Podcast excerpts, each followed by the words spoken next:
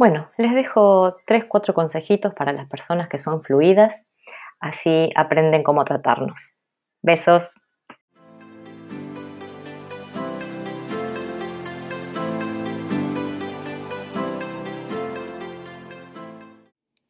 Hola, ¿qué tal amigos? Hoy les quiero dar algunos consejos sobre cómo tratar a una persona que tiene tartamudez o si se la cruzan en la calle o tienen algún familiar, algún vecino, algún amigo. Y siempre se preguntaron, ¿por qué se traba? ¿Por qué pone cara rara? ¿Por qué tiene como sudor o pone el cuerpo de una forma diferente? Bueno, estos son los consejitos que tienen que tener en cuenta cuando se crucen con alguien como nosotros. Primero y principal, mirarlo a los ojos. Es fundamental, porque eso hace que nos den más confianza, ¿sí? Eh, a pesar de que nosotros nos trabemos y quizás pongamos alguna cara distorsionada o revolvemos los ojos o entremos a transpirar, eh, por favor sigan mirándonos, porque nosotros tenemos mucho para decir.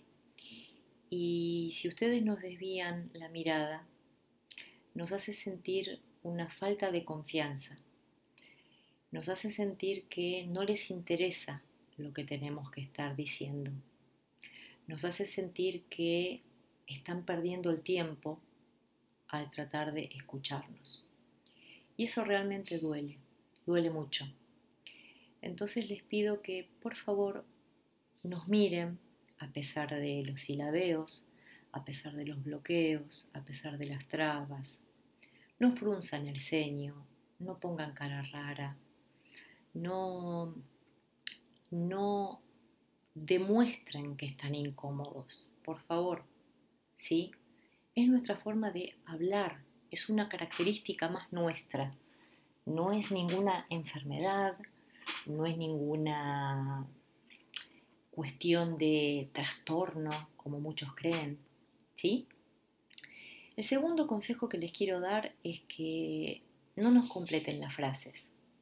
Yo sé que lo hacen de voluntariosos que son, de buenos que son, pero la realidad es que no saben qué queremos decir qué palabra tenemos en nuestra cabeza para expresar en esa frase donde nos bloqueamos y quedó quizás la palabra por la mitad. Ahí, por favor, dennos el tiempo para que podamos completar nuestra frase y seguir adelante. Tiempo, nada más que tiempo. Eh, lo que no nos gusta tampoco es que nos digan, Respira hondo, cálmate. A ver, no se trata de respirar y relajar. Yo puedo tomar aire, sí, eh, pero eso no va a hacer que deje de trabarme. Hay muchas consonantes, hay muchas sílabas, eh, la T, la P, la L, la TR, PR, que nos cuestan más. Y nosotros la realidad es que estamos tranquilos. Y el que nos trabemos no es porque estamos nerviosos.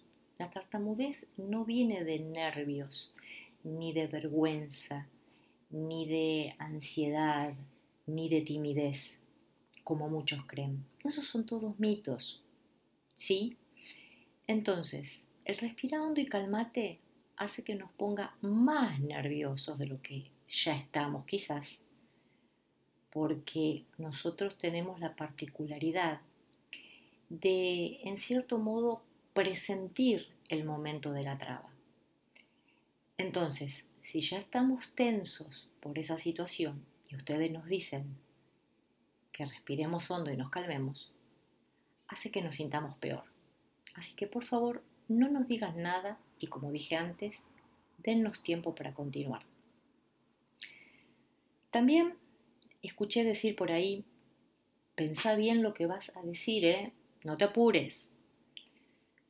Eh, a ver, nosotros ya tenemos preparadas nuestras frases en la cabeza para expresarlas, para decirlas. Nosotros, nosotros sabemos qué queremos decir y no nos apuramos.